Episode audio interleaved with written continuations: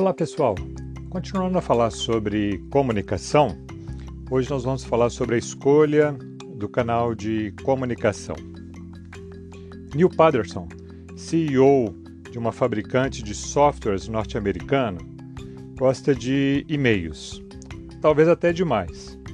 Aborrecido com a rotina de trabalho de seu pessoal, ele mandou recentemente um e-mail enraivecido para seus 400 gerentes. Aqui seguem alguns trechos da mensagem. O inferno vai congelar antes que este CEO implemente outro benefício para os funcionários nesta cultura. Estamos tendo menos de 40 horas semanais de serviços de vários funcionários em nossa sede. O estacionamento está quase vazio às 8 horas da manhã, acontecendo o mesmo às 5 horas da tarde. Como gerentes, ou vocês não sabem o que os seus subordinados fazem, ou vocês não se importam com isso. Vocês estão com um problema e vão solucioná-lo, ou eu substituirei vocês. O que vocês vêm fazendo como gestores nessa empresa me deixa doente.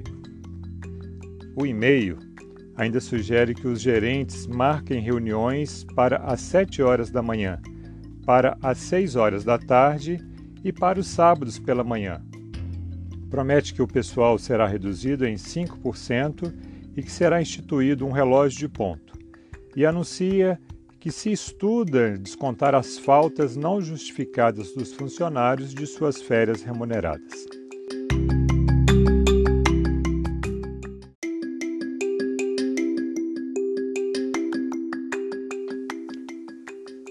Depois de algumas horas, cópias desse e-mail já haviam sido colocadas na internet. Em três dias, o preço das ações da empresa tinha afundado 22%. Embora possamos nos perguntar se a reprimenda deveria ser dirigida a todos indistintamente, uma coisa é indiscutível. Pederson definitivamente escolheu o canal errado de comunicação para sua mensagem. Um assunto tão delicado e sensível deveria ser discutido em contato pessoal.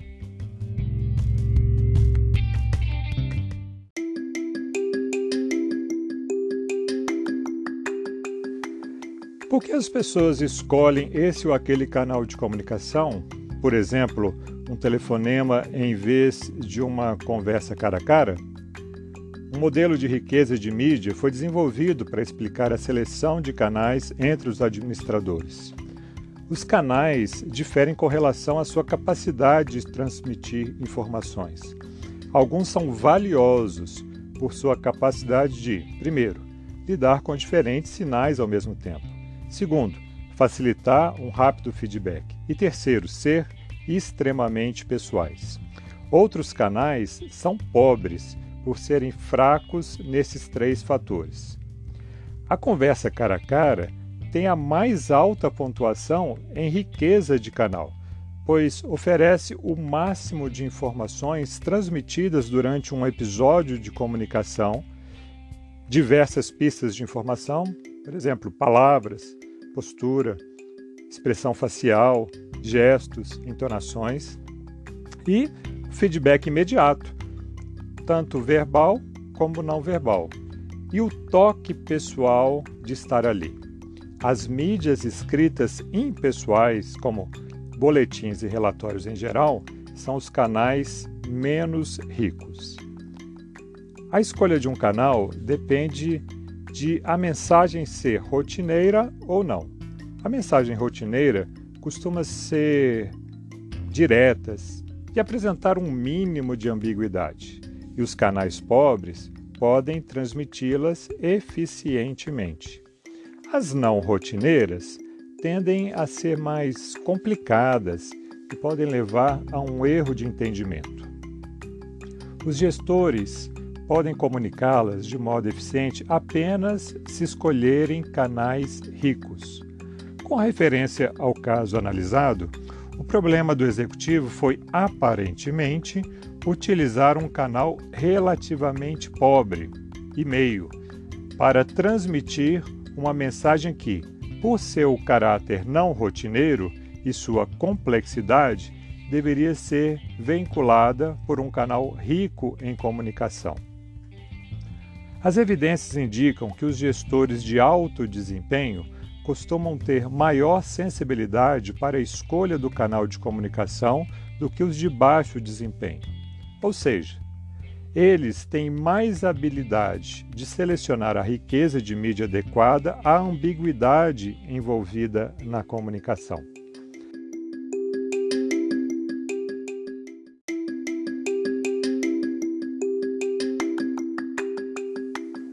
A última década caracterizou-se pelo fato de as organizações fecharem unidades, demitirem em massa, promoverem reestruturações, passarem por fusões e aquisições, consolidarem-se e lançarem novos produtos e serviços em ritmo acelerado, e tudo isso por meio de mensagens não rotineiras, com alto teor de ambiguidade que requerem canais capazes de conduzir uma grande quantidade de informações. Não é uma simples coincidência que, cada vez mais, os altos executivos estejam utilizando reuniões para facilitar a comunicação e deixem regularmente seus escritórios para gerenciar enquanto circulam por aí.